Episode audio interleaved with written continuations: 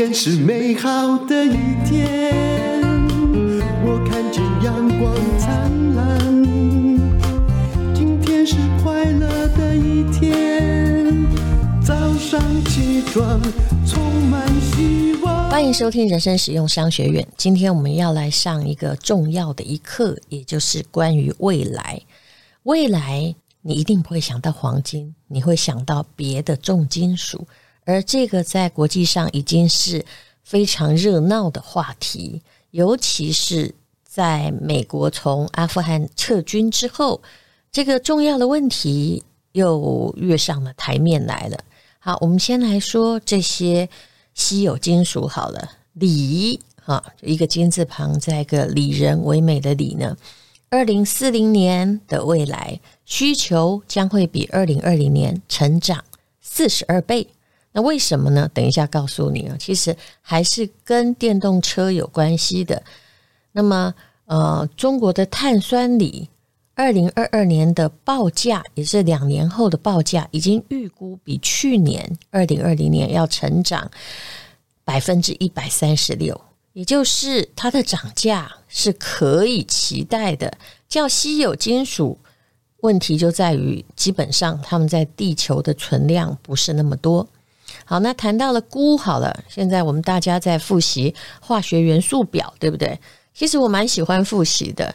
我记得呢，我考高中的时候，化学满分啊。好了，你不要听我在这里，我真的不是吹牛了，但是我的确是在这里讲那个好汉的当年勇哈。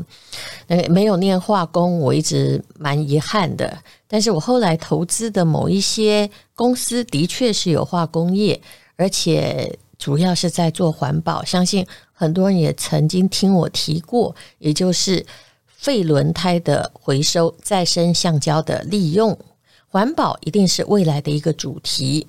好，那么也以鈷而言呢，啊，赶快讲回来，二零四零年需求会比二零二零年，就二十年后会成长二十一倍。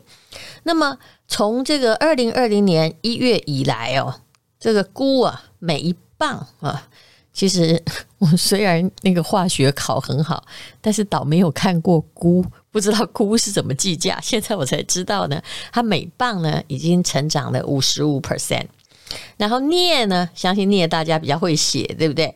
那二十年后呢，它的成长会是现在的十九倍，哎，啊，二零二五年镍价会比。二零二零年成长三十八趴，也就是五年以内了，所以现在应该是还没有涨。其实镍本来应该不是什么太便宜的，呃，不是什么太贵的东西，因为一块钱里面哈，应该也有铅跟镍。好，那么再来呢，就是有一些呢叫做铝啊不。等稀土物质，其实这些字都很好念呢。你遇到一个金哈，在一个女字旁，你就不要念汝，我们习惯了，对不对？但没有，它念女哈和不。这些呢，在二十年后会比现在成长七倍。这不是危言耸听，影响人类生活一百多年的石油，正在由稀有金属接棒。成为下一个百年文明的能源的主角。那这篇也是商业周刊的文章了哈，真的很会写，也是他们的封面故事。他们涨幅很惊人，比如说有人预估今年二零二一年电动车的需求成长五成。那你知道电池里面重要的关键金属是什么吗？啊，因为成长五成，对不对？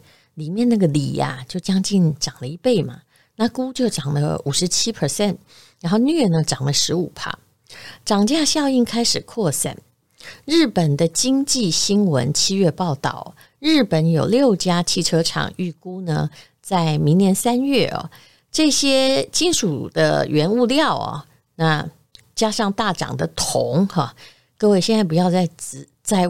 在乎黄金，请你哈听完今天这一集之外，你可能如果真的想赚钱哈，要更在乎嗯铜铁，还有这些你比较只有在国中化学元素表背到的东西哦。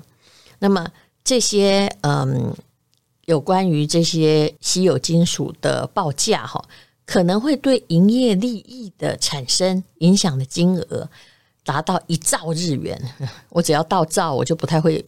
算说后面几个零啊，也就是相当于三成的利润，就侵蚀掉你的利润了。那这些金属为什么那么重要呢？其实它们已经是日常的必备品。每天早上你拿起电动牙刷，打开电视看新闻，用手机查你的讯息，搭电梯上下楼，骑电动骑机车上班，开启你的笔记型电脑，其实。每一样产品里面都藏着各种稀有的金属，从钴啊、铝啊、銦啊、锂呀、啊、是啊这些呢，过去对我们而言只是化学元素周期表的外星文。就是我当时真的很努力背起来，但我真的没有看过那元素长什么样子嘛，对不对？那么已经包围你我的生活，而且他们会影响你的未来。那当然呢，如果你想要投期货的话，嗯。也许我不知道那个有没有期货，基本上我不是一个投机主义者，但是你可以观察一下这些稀有金属到底对你有什么样的影响。总而言之，他们已经涨了，而他们在未来也不会被刚需所抛弃。那最近呢，美国撤军阿富汗啊，那变成大家都知道哈，大陆跟塔利班可能呃比较亲近一点了。其实美国人在乎的绝对不是背弃盟友，其实真正的美国人哦，这些有志之士，他们在乎的是什么呢？华盛顿邮报在 Twitter 里面啊发布美国共和党众议员哦，这个 Michael McCaul 的说法说，提到其实中国可能会在阿富汗开场开采稀土矿，然后他很遗憾的说到啊啊，中国是赢家，我们美国是输家。所以你看，任何的政治不要看得太单纯。其实，谁愿意对谁负责任呐？哦，你又他不你爹你娘，其实基本上都是一个利益问题。那么利益关键呢，有时候是在于它蕴藏的物资，有时候是在于它的战略的地位。好，那么与其，所以有时候你看政治真的不要太单纯。我已经很不单纯了。啊，基本上我不爱谈政治，但是我知道各式各样的争夺，各式各样美其名的保护，其实都不是为了保护别人，都是为了自己的利益。嗯，因为这个国家的领袖，他要谋的不是全世界的利益，他要谋的是自己国家的利益啊。好，那么啊，阿富汗里面。阿富汗里面的蕴藏哦，稀有金属很丰富哦，他们其实也是一个宝石很丰富的国家。那么它可以用在电动车、卫星等稀有金属，包括铝啊、锂呀、啊，据估价至少呢有一兆到三兆美元。可是事实上到底有多少，这个是很难去估算出来的哈。光这些已经可以估计的价值就已经吓死了我们。那么，长期关心资源和地缘政治的法国记者兼律师有一个叫皮特龙的，他很厉害，他写了一本书叫《稀有金属战争》。他写到，十九世纪是煤炭的世纪，大家争夺煤炭嘛；二十世纪是石油世纪，有些国家就是为了要掌控人家的油田，就发动战争嘛。哈，然后二十一世纪是什么？稀有金属的世纪。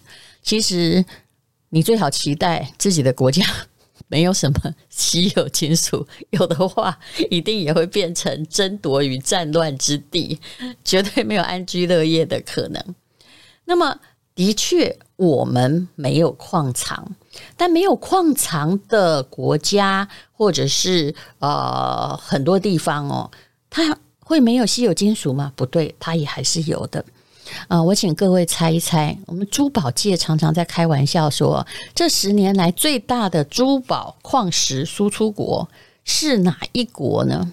你一定想不到，嗯，你会猜缅甸对不对？可是事实上呢，那个真正的有数据的资料叫做日本。嘿，日本人完全没有任何珠宝矿藏啊。那为什么他们输出呢？因为日本以前有钱的时候啊，那些贵妇和民间收藏了非常多的矿石。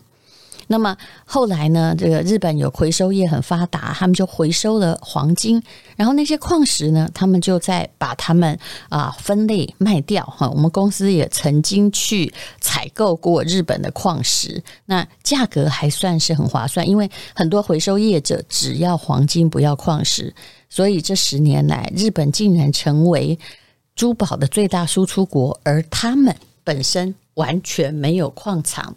所以你就懂了，我们没有稀有金属，但是我们也可能成为有一座自己的矿山。为什么？因为废手机里面就有矿啊。嗯、如果你现在想要投这些环保的稀有金属的，就是他们把它重新回收再利用的，将来也可能哦，是相当有利可图的。比如说，《商业周刊》的记者就走到了土城区。的铁皮工厂哦，他就发现，哎，大门边的地板上摆着一篮又一篮的 iPhone 啊、iPad 啊，还有各种主机板哦。原来啊，这就是废金属矿山哦。那这家这个专门研发炼金术的公司，现在炼金术不是这个神仙了，都是用科学技术的啦。就只要把镀有黄金的连接器。投入他们的药剂中，接上电流，你看多多厉害！几秒钟之后，黄金就会自动剥离。于是呢，它会收集上面的凝状黄金，黄金就是薄薄的，延展性极佳嘛。经过了清洗、烘干，再放入高周波的仪器里，最后可以提提炼出来九十点九点九九趴的黄金。所以。嗯，你可能不必去九份采金，从废矿山更快啊。那么呢，最近苹果、Google 等科技的巨头啊，他们也被控告了。也就是之前有血钻石嘛，那现在有什么？现在呢，他们被控诉间接在非洲刚果剥削未成年劳工开采电子产品所需的钴。那苹果除了宣告未来包括供应链。都要能够做到碳中和之外，碳中和是另外一个议题啊，我们以后再讲哦。那么今年执行长库克还强调，未来的新 iPhone 的生产，它不要消耗地球资源，要采用各种的回收材料。那么这些回收当然很可能，因为它还是有污染问题，所以呢，它很可能还是运到劳力比较便宜的国家。那我在这里说到说，几年前我为什么投资一个废橡胶回收呢？我简单的来讲，因为这是我的硕士论文哦。我觉得啊，去写跟我人生本来以为一辈子都不会碰到的那个题目的硕士论文是很有趣的，而且呢，我们也投资了一家公司，跟我的。同一组的中欧的同学，那现在呢，慢慢慢慢的，它会上市哦。做废橡胶回收其实需要很大的土地。那我们的每个厂啊，在阿布达比啊，在曼谷啊，哈，就不在曼谷啊，在泰国，因为曼谷不能够设这种厂。还有在福建漳平、哈淮阴或六安，还有在山西的太原，我自己都去看过。那本来看起来觉得很无趣，后来你看久了就会有趣了。它就是把卡卡车的废轮胎，然后把它们呢一一拆下来。比如说，我现在收集了一大堆废轮胎。其实废轮胎啊，有时候真的是环境很大的污染。我以前回到了故乡海边，常常看到南方澳的海边飘上了一堆废轮胎。那么，如果我们可以去处理它，那不就很好吗？所以，基本上我投资任何事业还是有一点善良，不是为了要赚钱，就会想解决这个问题。我觉得这笔钱，当然我也不是大股东，就算没有了，至少我有替地球做尽一份心力。那正因为这样子的一种善良，你可以知道哈，你愿意贡献的，事实上也正是这个地球的刚需。好，那一般哈，通常把这个。呃，废橡胶变成再生橡胶，常常就是土法炼钢，所以工厂都很小，而且制造很严重的环境污染。为什么？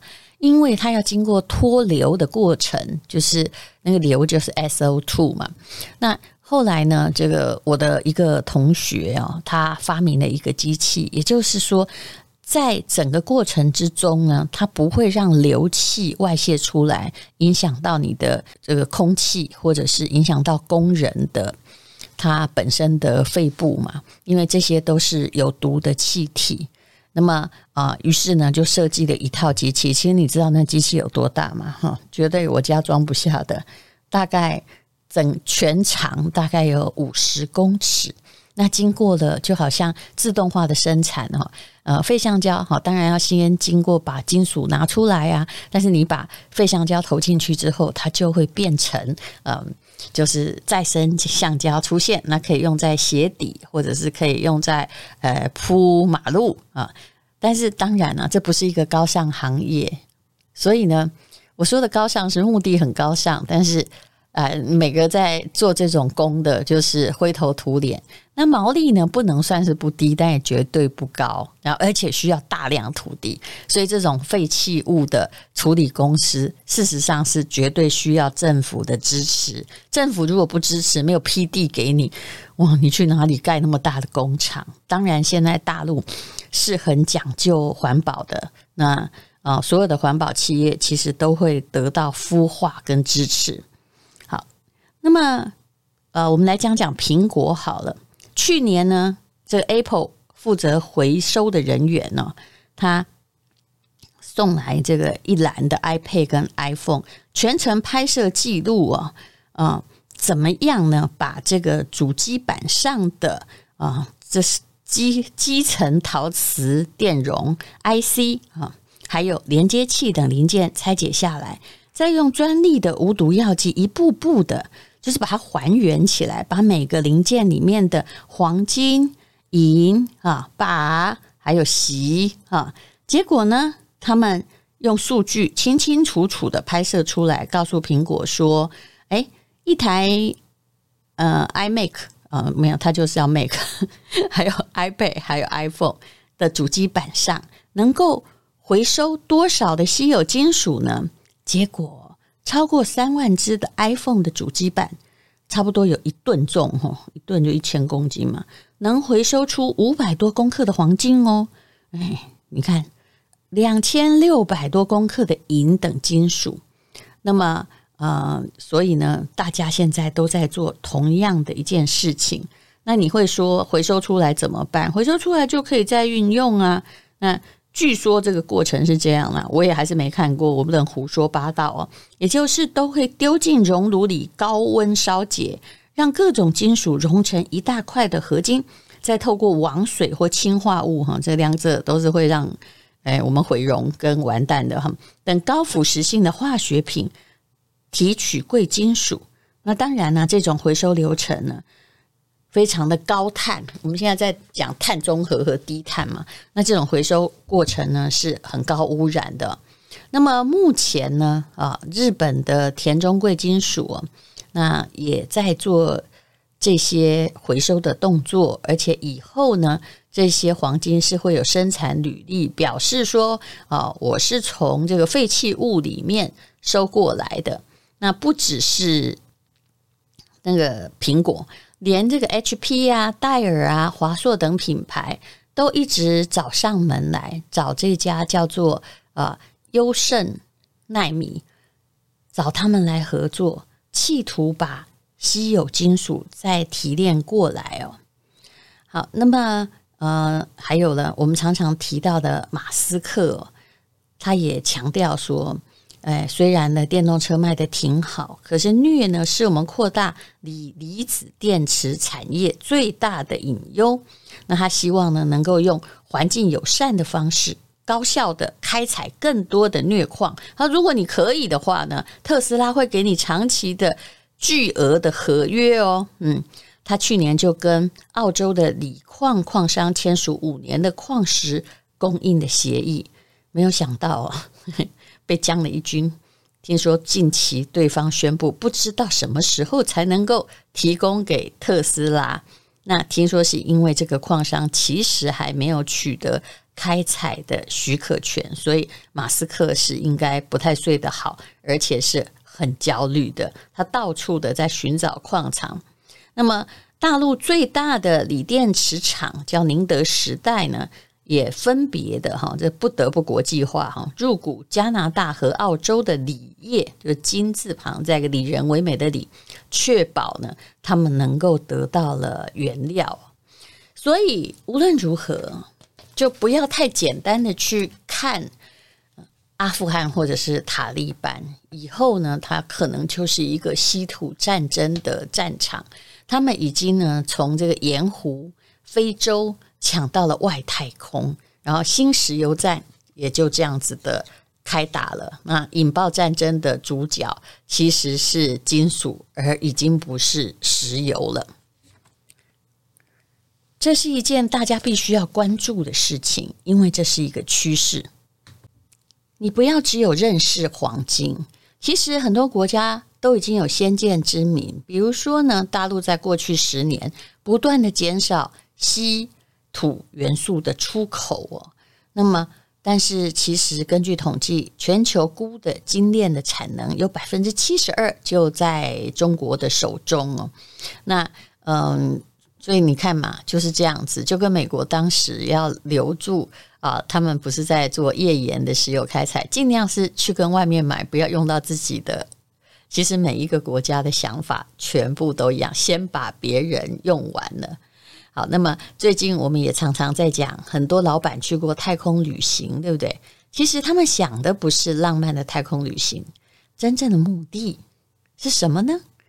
永远不要把大家想得太单纯，因为他们也想带回外太空的稀有金属。哇，这个画面真的很让人。期待就是现代化的星际大战，大概就是为了要抢金属才会开打。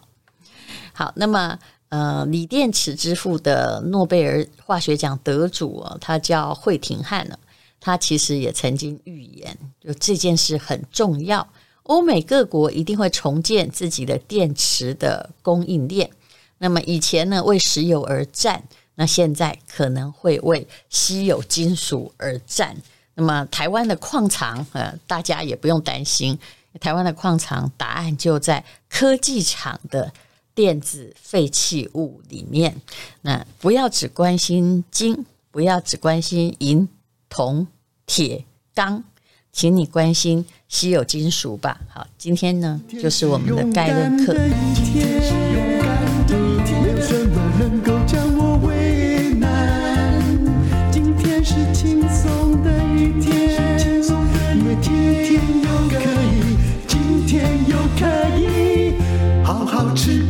find